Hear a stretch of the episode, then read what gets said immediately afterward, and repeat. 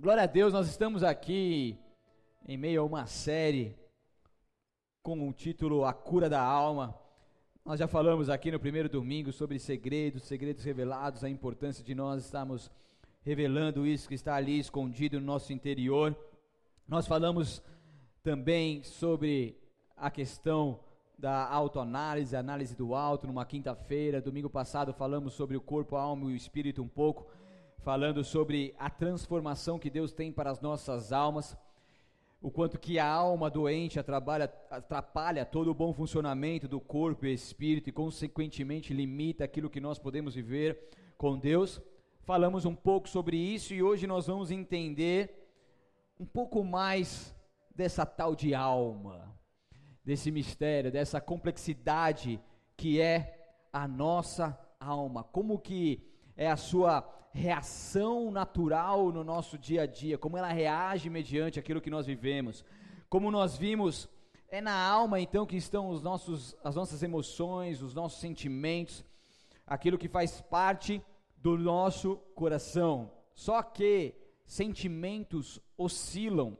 Eu sempre digo aqui para os casais, quando eu vou fazer algum casamento, ministrar algum casal, alguma coisa do tipo, que o casal, ele nunca deve se casar pelo aquilo que ele, se, que ele sente no seu coração.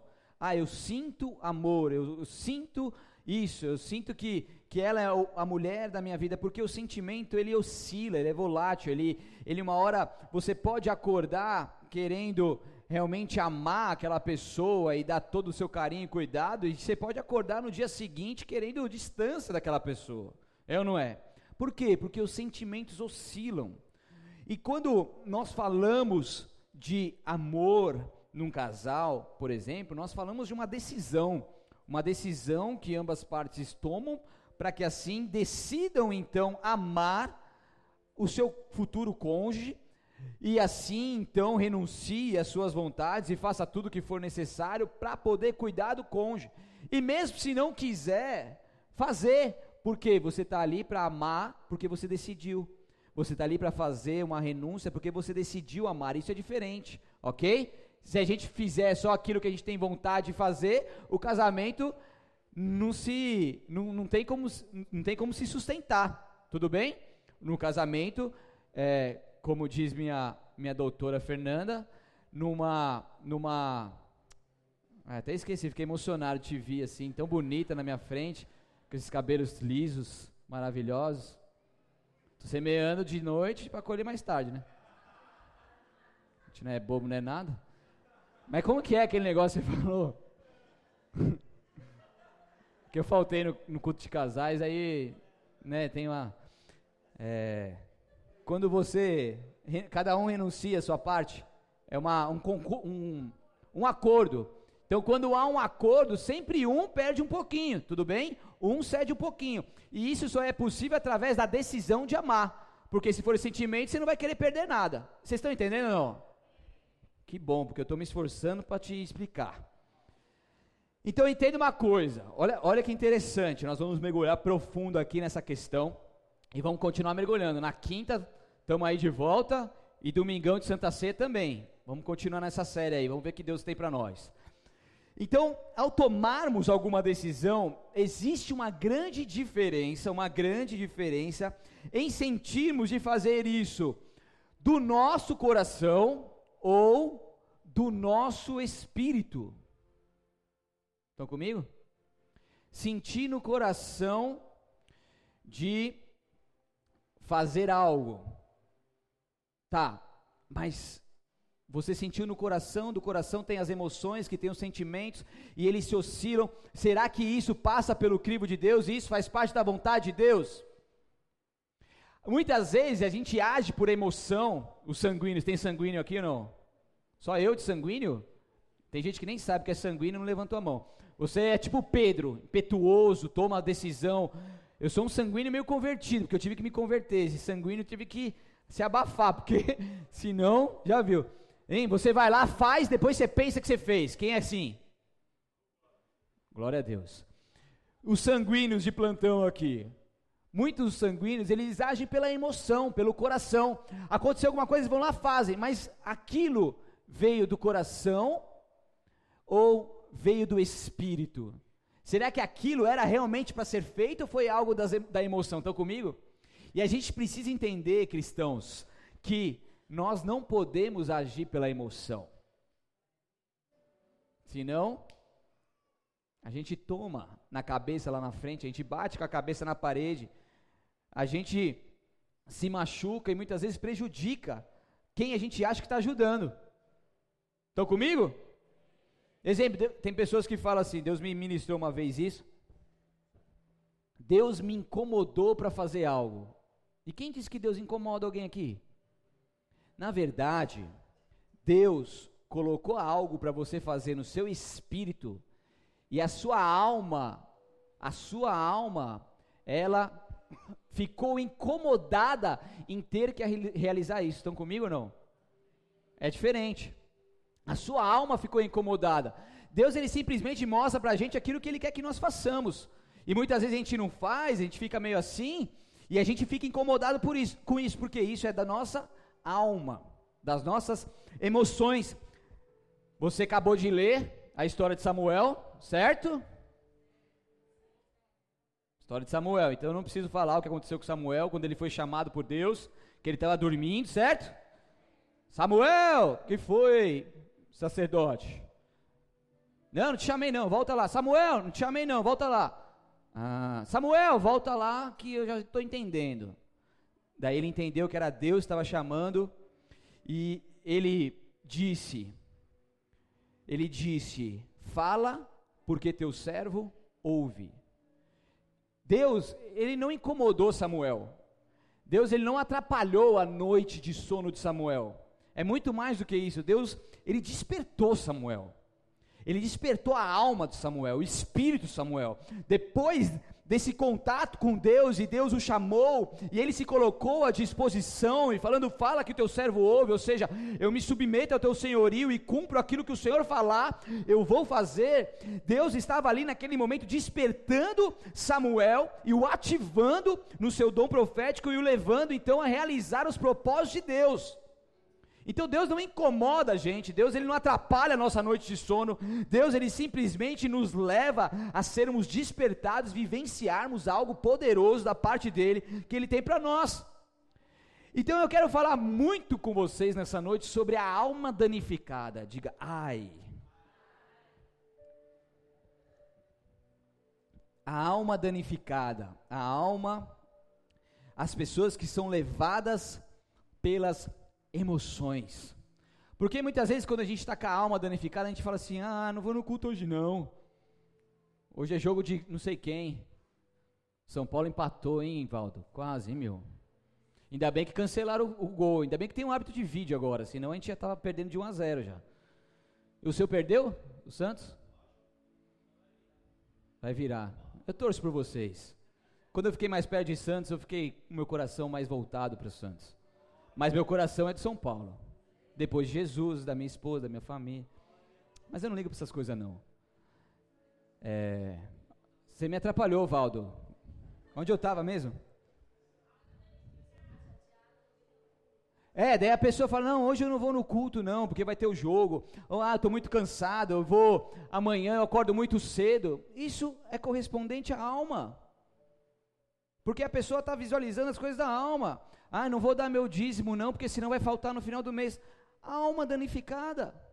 Não está compreendendo a situação de viver o sobrenatural de Deus e as coisas espirituais. Ah, não vou ler a Bíblia não, porque eu vou jogar meu joguinho hoje. Que eu estou na última fase, estou com 52 mil moedas, tem que abrir não sei o que, tem que ultrapassar não sei quem.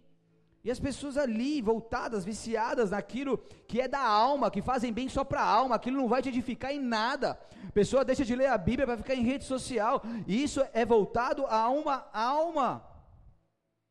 Estão entendendo? Eu não vou pedir perdão, não, porque não fui eu que errei.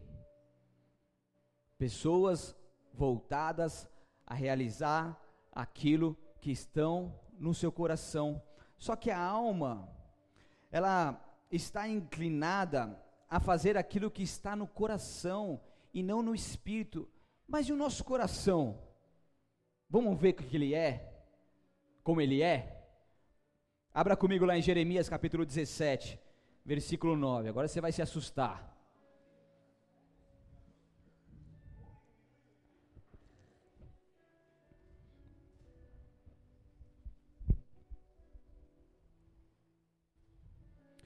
Jeremias, capítulo 17, versículo 9 ao 10 apenas.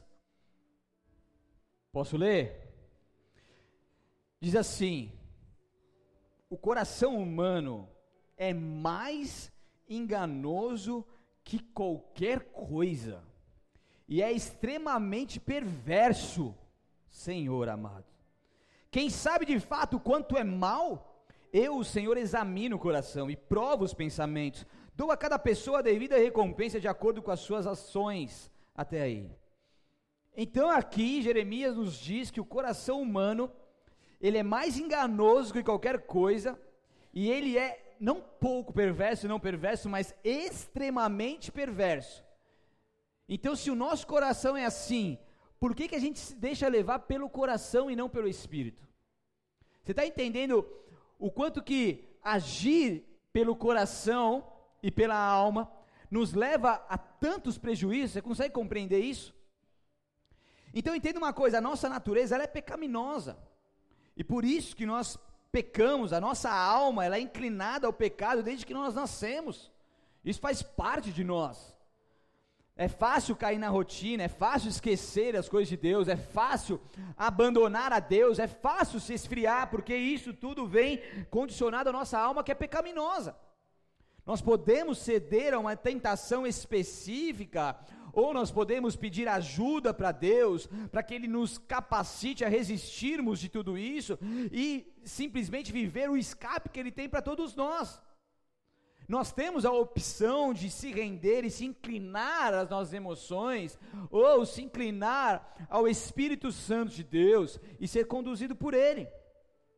Neste contexto, Jeremias ele estava profetizando para o povo de Deus que continuou a pecar, embora tivesse lei, tivesse os profetas e ainda uma história repleta de milagres, de coisas sobrenaturais que eles vivenciaram, eles ainda continuaram com seus corações ali voltados a fazer as coisas dos seus corações, mas Jeremias alerta o povo: oh, vocês estão inclinados a, a, a realizar coisas do seu coração, mas o seu coração ele é enganoso.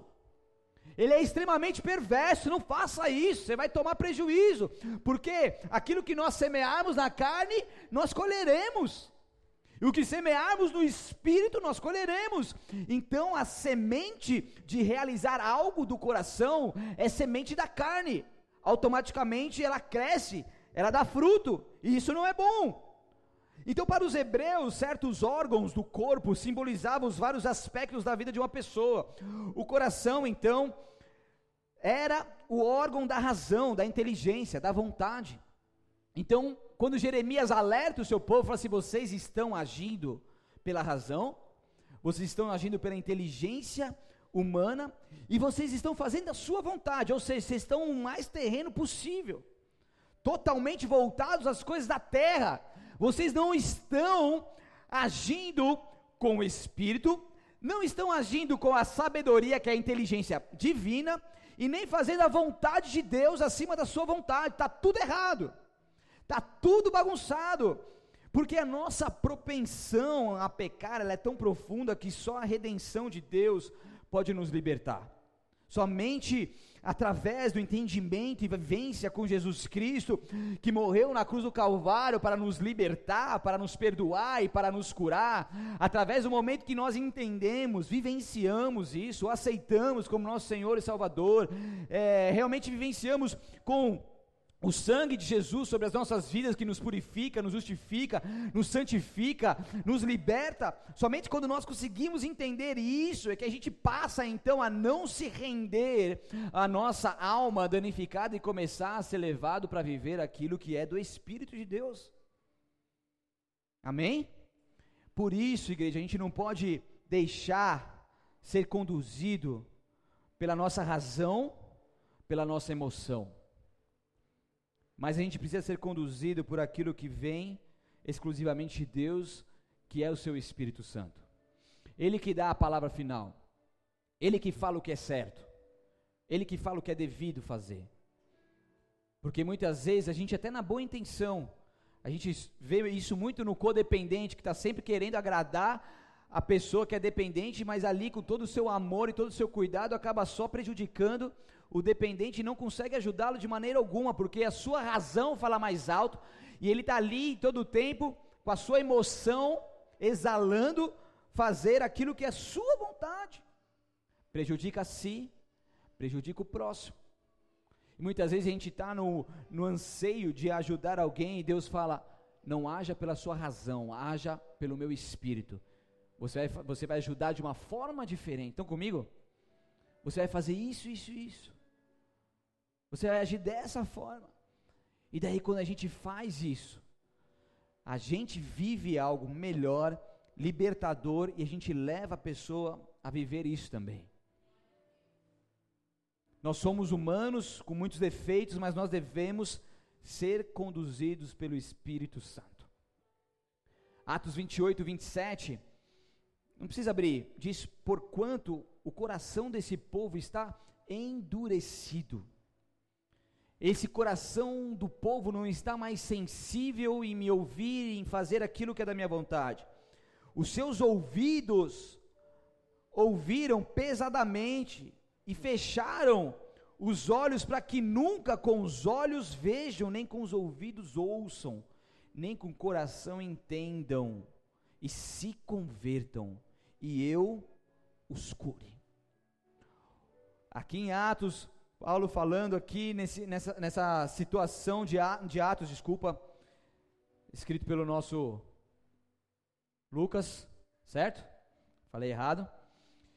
Então, aqui, relatando esse, esses atos dos apóstolos, dizendo então porque o coração daquele povo ele estava como? Ele estava endurecido, ele estava petrificado, ele estava insensível às coisas de Deus. Os seus ouvidos não ouviam, os seus olhos não enxergavam, eles não conseguiam mais sair dessa condição. Os seus corações eles não entendiam mais nada, não conseguiam se converter e não conseguiam ter o acesso à cura de Deus, porque tudo começou por causa do coração endurecido. Estar endurecido é insensível, é estar como se fosse preso por uma estaca, fincado na terra. A palavra convertam e se convertam do grego é como retornar para o bem, é o ser convertido, e isso vem de um sentido absoluto, é a conversão genuína em absoluta em todos os sentidos, em todas as áreas, que leva a pessoa a verdadeiramente ser curada. Então, o que Deus quer fazer conosco é quebrantar os nossos corações. O que Deus quer fazer conosco, nos levar a viver guiados pelo Espírito de Deus. O que Deus quer fazer conosco é abrir os nossos olhos, abrir os nossos ouvidos, nos levar a uma conversão genuína e uma cura que somente Ele pode fazer em nossas vidas. Abra comigo lá em Provérbios capítulo 4.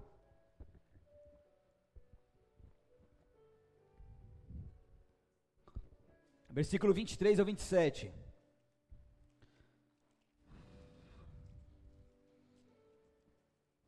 Provérbios 4, 23 ao 27. Posso ler? Sobretudo que se deve guardar, guarda o teu coração, porque dele procedem as saídas da vida, desvia de ti a tortuosidade da boca e alonga de ti a perversidade dos lábios os teus olhos olhem direitos e as tuas pálpebras olhem diretamente diante de ti. Pondera a vereda dos teus pés e todos os teus caminhos sejam bem ordenados. Não declines nem para a direita nem para a esquerda. Retira o teu pé do mal. Na NVT, dá uma forma melhor aqui de se compreender. Acima de todas as coisas, guarde o seu coração, pois ele dirige o rumo de sua vida. Evite então conversas maldosas, afaste-se de palavras perversas, olhe sempre para frente, mantenha os olhos fixos no que está diante de você, estabeleça um caminho reto para os seus pés, permaneça numa estrada segura, não se desvie nem para a direita, nem para a esquerda, não permita que seus pés sigam o mal. A nossa alma, ou seja, os nossos sentimentos e desejos, dita como viveremos, porque sempre encontramos tempo para fazer aquilo que, que agrada a nossa alma. A gente sempre dá um jeito de fazer aquilo que, que nos agrada. Mas aqui precisamos entender, Salomão, quando disse que, acima de tudo, nós devemos guardar o nosso coração. Tendo a certeza de que, se os nossos desejos estiverem de acordo com os propósitos de Deus, nós permaneceremos nos caminhos certos. Nós vamos ter emoções, sentimentos, isso é da carne, isso é nosso, é humano, mas eles precisam estar estar em, em acordo com os propósitos de Deus. É quando eu não me deixo levar pelas concupiscências da carne. Os meus desejos, eles não me levam ao pecado, mas as minhas vontades, elas são equilibradas junto com a vontade de Deus, com o propósito de Deus, e assim eu ajo segundo o que Deus quer que eu faça. Isso faz toda a diferença. Amém? É quando os sanguíneos aqui que tem esse ímpeto de agir e não pensar, é quando ele precisa dar um passo para trás e ter ali o domínio próprio sobre a vida dele, e falar e respirar fundo e falar: Deus, o que você quer que eu faça? Como que eu devo agir dessa forma? E muitas vezes acontecem situações em minha vida que eu paro, respiro fundo penso, e por um instante ali, Deus me fala, Deus me direciona, e ali eu ajo, porque em todo momento eu busco, em todo momento, fazer a vontade de Deus e alinhar a minha vontade com os propósitos dEle. E Deus honra os teus filhos, Deus capacita os teus filhos, Deus direciona, e daí a gente age, e a gente então não, não se arrepende daquilo que a gente fez, porque o que a gente fez foi aquilo de acordo com a vontade de Deus. Porque quando a gente age pela emoção, a gente fala, meu Senhor, que besteira que eu fiz. Daí que a gente tem, tem que fazer? Fazer tudo de novo, pedir perdão, acertar as coisas e aí resolver. Porque agimos pelo nosso impulso, pelo ímpeto, pela emoção, pela alma. Então os nossos desejos devem ser limitados pelo Espírito de Deus. Amém? Temos desejos, temos emoções, temos a razão, mas elas precisam ser limitadas pelo Espírito de Deus, elas não podem prevalecer mediante ao nosso dia a dia. Ela precisa passar pelo crivo de Deus, pela direção de Deus, certificar de que os nossos afetos estão nos conduzindo à direção certa, amém? Vocês estão comigo? É quando a gente coloca limite na nossa alma. Fala assim, alma, você está aqui, eu não tenho como te abandonar, você vai ficar comigo pro resto da vida. Mas é o seguinte, a partir de agora, você tem limites para agir. Fala com ela. Bota ordem na casa. Você que manda, você tem o Espírito Santo, já fala com ela, alma, é o seguinte, a partir de agora, eu não vou fazer tudo o que você quer que eu faça, não. Porque agora quem manda na minha vida é o Espírito Santo. Então você se submeta ao Espírito Santo, fica na sua e deixa que ele conduza as nossas vidas a partir de agora. Porque aqui você não manda mais nada. Aqui você se submete. Você abaixa a cabeça e fica quieta. Dá uma bronca aí na sua alma. Ela é, ela é, é uma alma danificada, ela é por si só é dessa forma. É nós olharmos para frente com os nossos olhos fixos no alvo, que se chama Jesus Cristo, sem nos desviarmos para os caminhos que nos levam ao pecado, fixo em Jesus, convicto naquilo que Ele tem para as nossas vidas, convicto no caminho que nós estamos andando convicto na plenitude que nós podemos viver aqui nessa terra, é a vontade dele acima de todas as coisas, é a inteligência dele, é aquilo que tudo daquilo que vem da parte dele. Agora a gente vai entrar no mergulho mais profundo. Tá comigo ou não? Quer saber se a sua alma está danificada? Eu vou falar 12 itens. Se você se identificar com um, você vai buscar em Deus pedir a cura. Se você identificar com metade, procure ajuda urgentemente. Se se identificar com todos, procure ajuda agora. Não, estou falando sério. É brincadeira, mas é sério. Vou falar 12 itens que demonstram, que mostram se realmente a nossa alma está danificada. Primeiro, você não está empolgado nem feliz. Tudo em que você antes encontrava alegria não mais te satisfaz. Antes você era uma pessoa que sorria, que se alegrava, que tinha hobbies, que tinham coisas que você fazia, esporte, lazer, é, tempo com a família, e você se alegrava com esse tempo. Mas hoje, você não está nem empolgado e nem feliz. O segundo é que você nem se lembra da última vez que você deu boas risadas.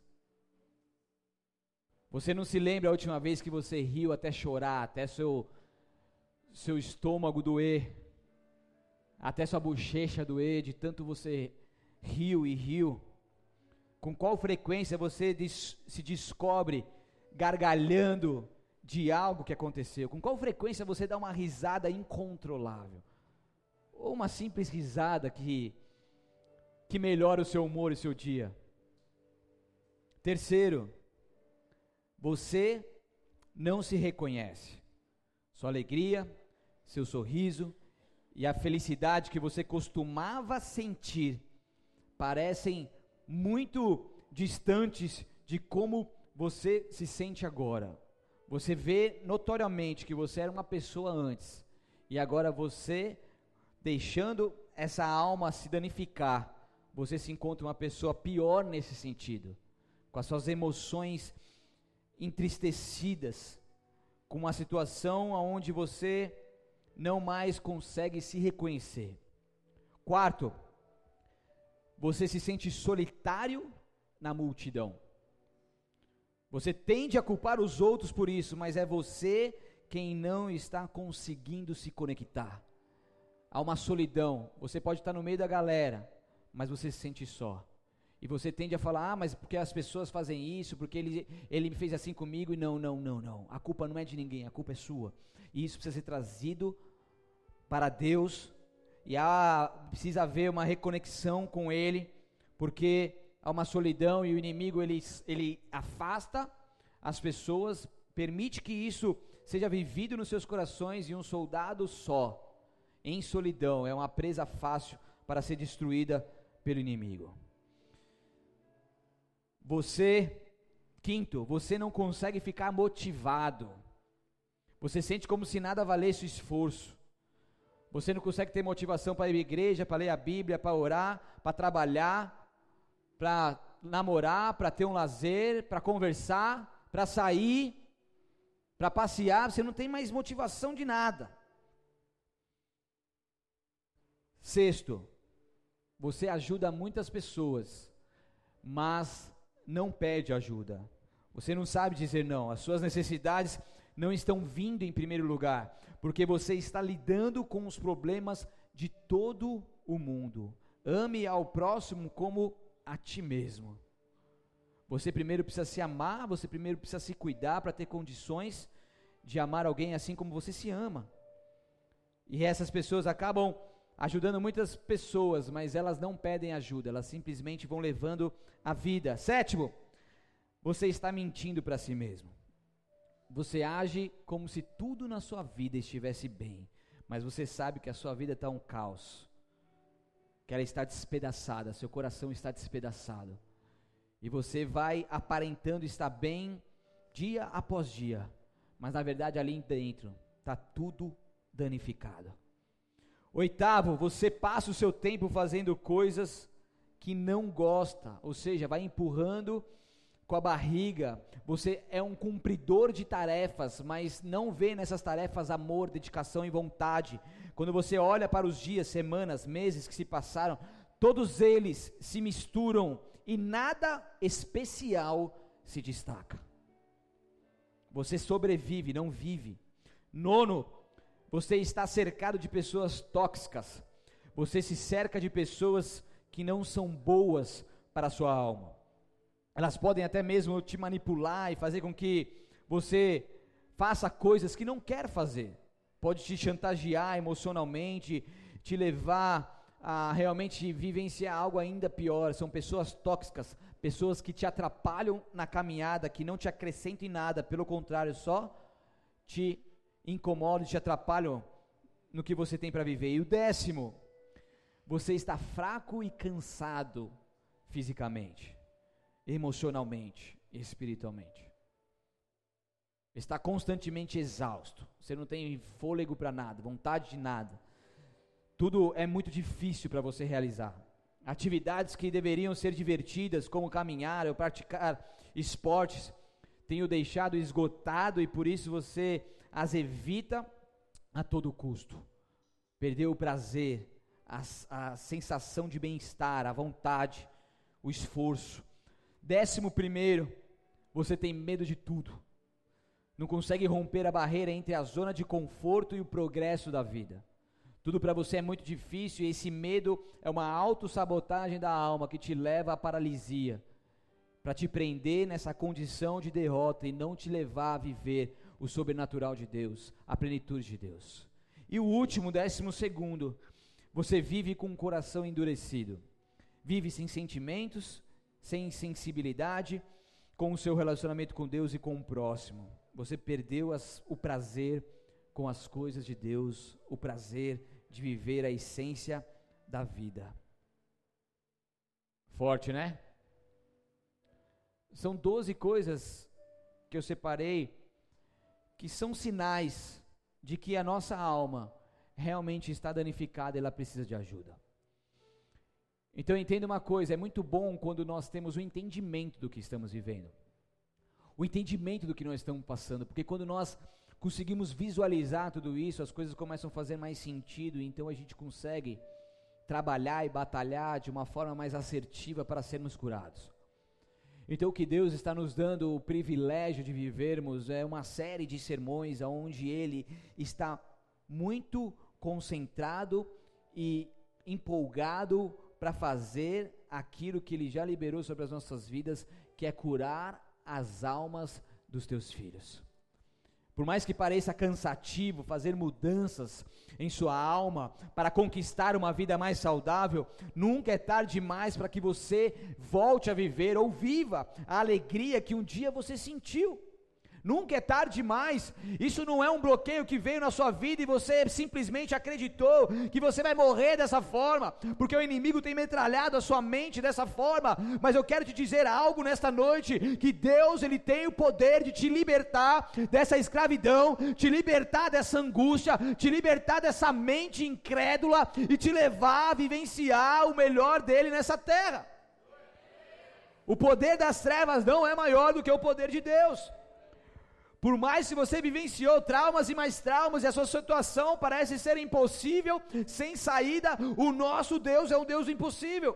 O nosso Deus é um Deus que coloca as saídas, Ele ilumina nosso caminho, nos conduz nessas veredas, porque Ele é Deus, Ele é o poderoso Deus. Abra comigo lá em Romanos capítulo 6, rapidamente. Romanos 6, 17 e 18.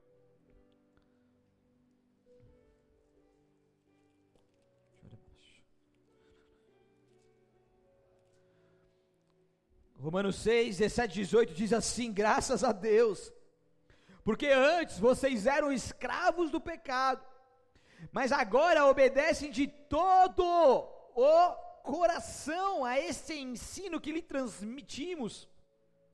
Estão livres da escravidão, estão livres da escravidão do pecado e se tornaram escravos da justiça.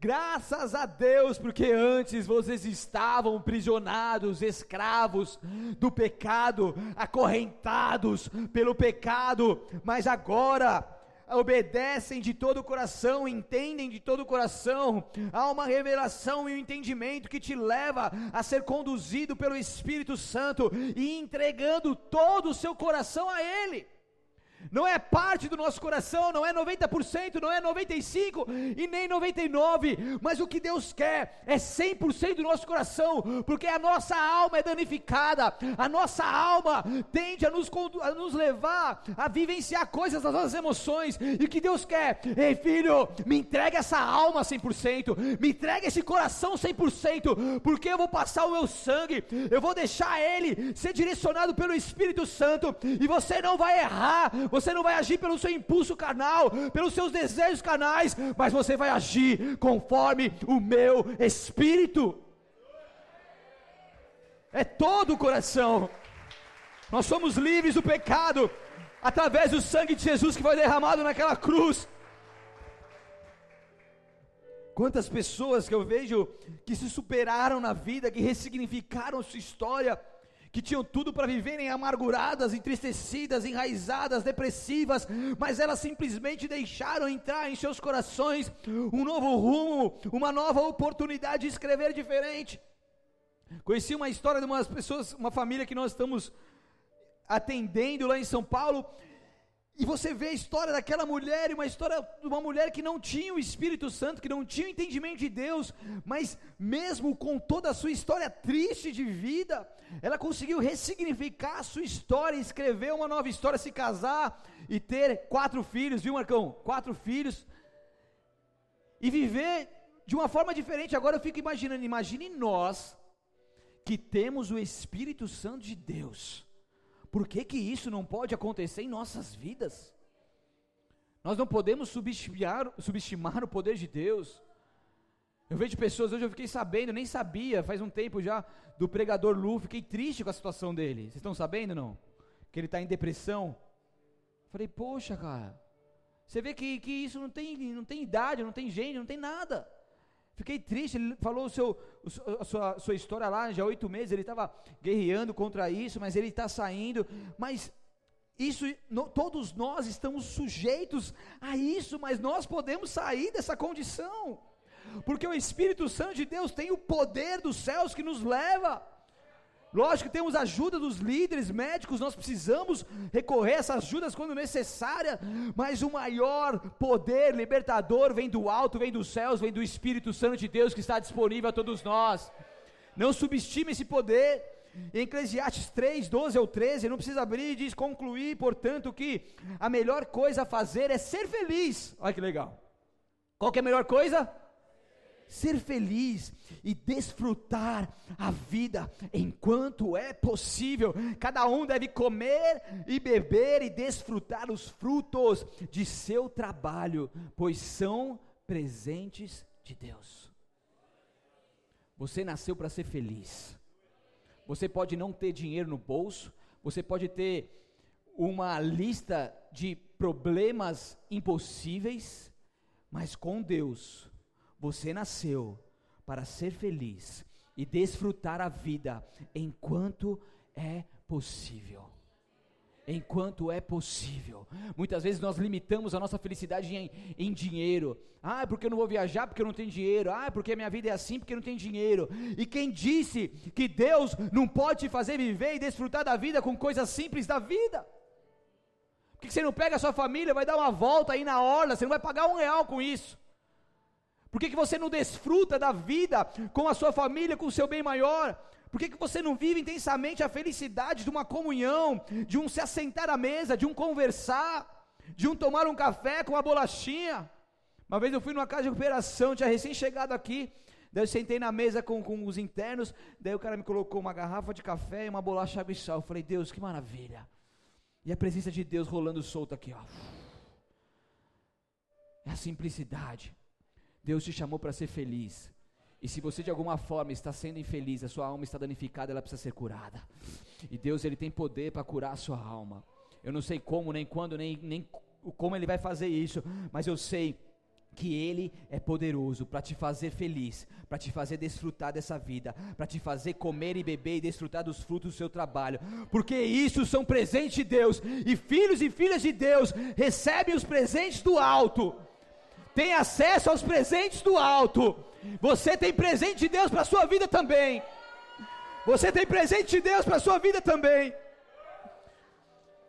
Tu és, Senhor, o lugar em que me escondo. Tu me preservas, preservas da angústia.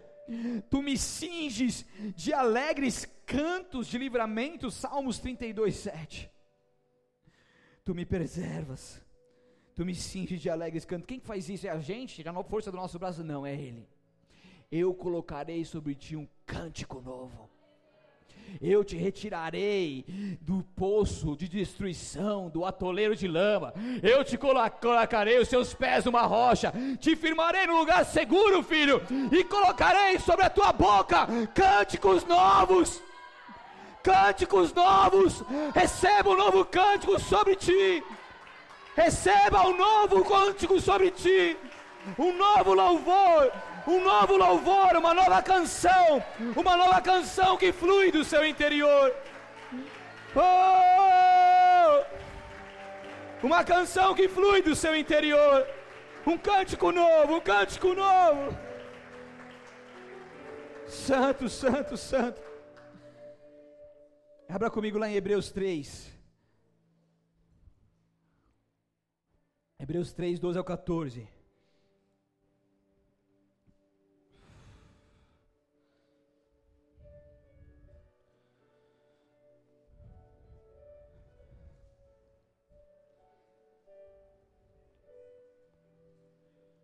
Hebreus 3, 12 ao 14.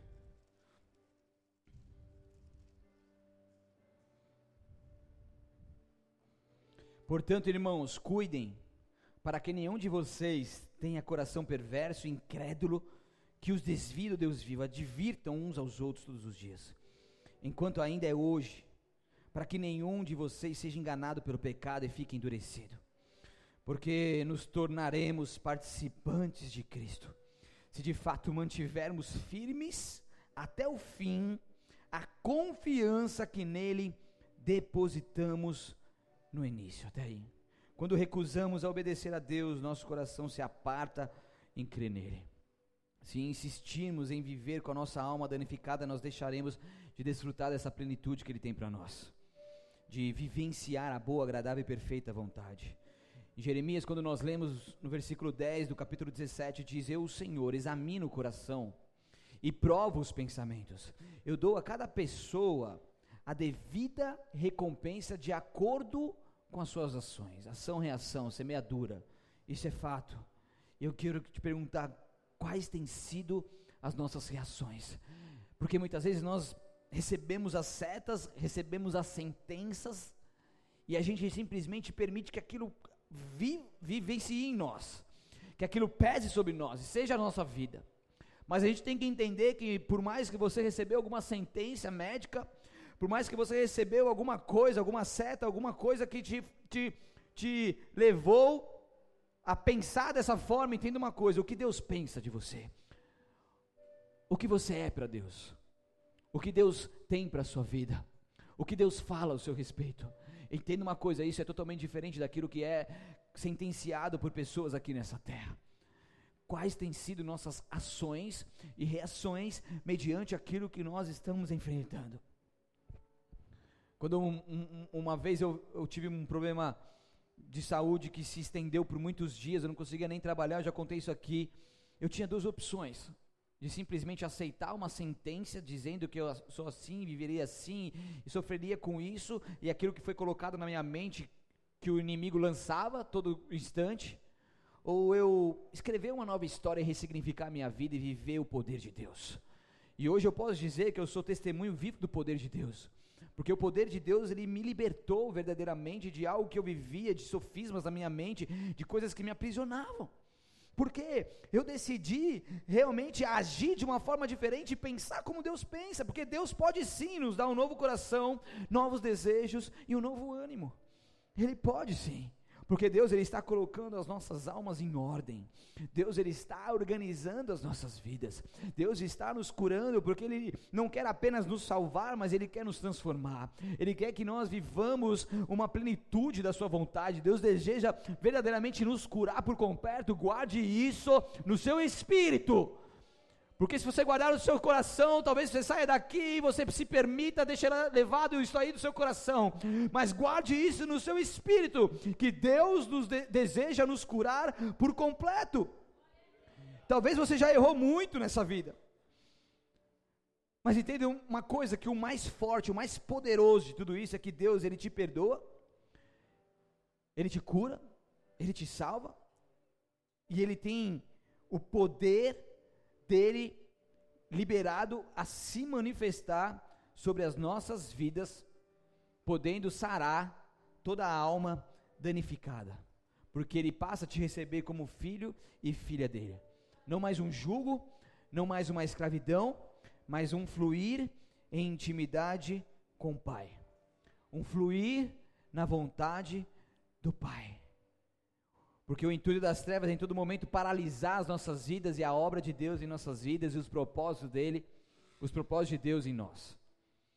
Para que nós venhamos a viver com essa alma danificada e seguir o nosso coração que é enganoso e extremamente perverso. E com isso, a gente vive sem propósito, sem alegria e sem cura. Mas Deus, Ele vem para destruir o jugo da escravidão. Ele vem para destruir as prisões e verdadeiramente nos libertar, porque o poder dele é maior. O intuito das trevas está sendo desmascarado mais uma vez nessa noite. E você está conseguindo enxergar aquilo que você estava vivendo. E quando você passa a enxergar, você passa a colocar isso diante do altar de Deus e buscar isso e agir de forma que Deus quer que você haja. Porque é o poder de Deus que resolveu se manifestar mais uma vez em nossas vidas, curando a nossa alma. Feche seus olhos, abaixe sua cabeça em nome de Jesus.